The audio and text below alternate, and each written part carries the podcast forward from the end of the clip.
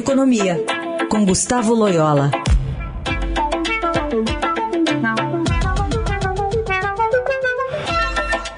Oi, Loyola, bom dia. Bom dia.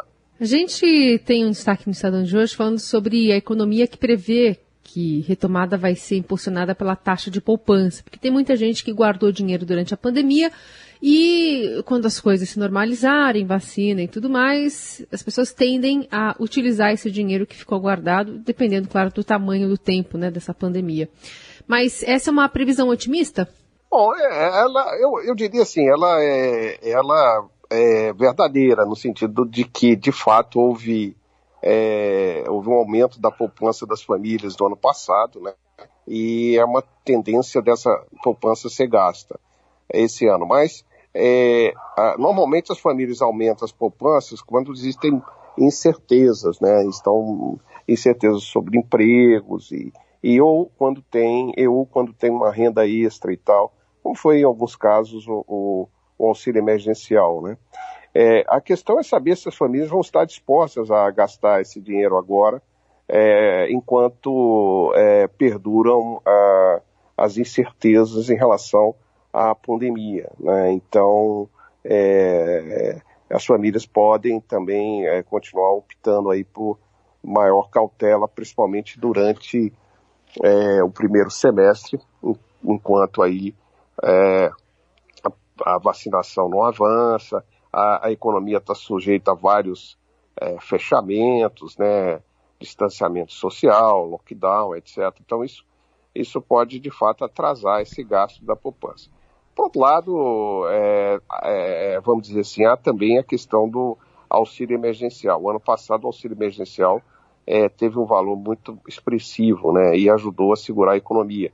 Então esse ano tem um degrau, mesmo com a volta agora do auxílio emergencial, é, aprovado aí a emenda constitucional no Congresso, é, mesmo com a volta dele, é um, é um, montante mais modesto do que o ano passado. Então isso também vai fazer a diferença entre os dois anos, né? Então, assim, é, vamos dizer, a notícia é, é verdadeira, a previsão é verdadeira, mas é, eu acho que isso não é o suficiente para fazer com que a economia brasileira se recupere de uma maneira mais é, mais é, vigorosa, né? É, principalmente tendo em vista essa segunda onda da Covid. Nós, o Brasil está numa onda né, pior até do que lá no ano passado, e com fre frequentes e, e, longos fechamentos da, de, da economia. Né?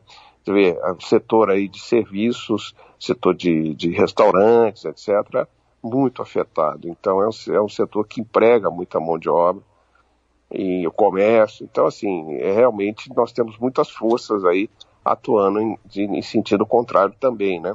Então, a, a, resultante disso, eu acho que é um crescimento é, muito baixo da economia, principalmente no primeiro, é, primeiro metade do ano. Né? Loyola, essa sua análise me faz pensar num paralelo com a própria pandemia, né? Porque enquanto a vacinação não vem para todos, tem que se manter as medidas de de precaução, isolamento, máscara, higienização, tudo mais.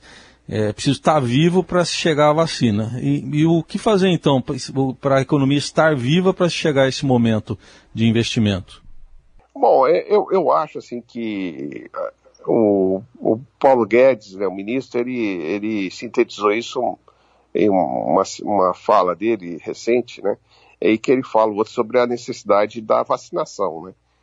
É, então, ao contrário do que algumas pessoas no governo pensavam, né, é, a vacinação é fundamental é, para a recuperação é, da economia mais rápida. Né? Então, é, eu acho que o, o, melhor investimento que o governo faz hoje né, é nas vacinas né, e, e, mobilizar a nossa capacidade de vacinação, que é muito grande, né, é, que já chegou até 2 milhões de pessoas por dia, 2 milhões de doses por dia para poder acelerar a vacina. Agora, evidentemente, é uma pedreira conseguir vacina agora nesse momento. O Brasil tardou, né?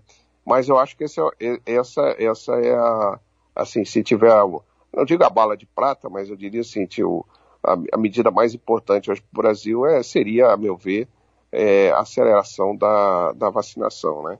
É claro que tem outras questões e tal, mas essas, para mim, é, é, ocupa o centro do palco, né? Muito bem. Loyola conosco, sempre às segundas e quartas. Até quarta, portanto. Boa semana. Até, até a quarta. Boa semana a todos.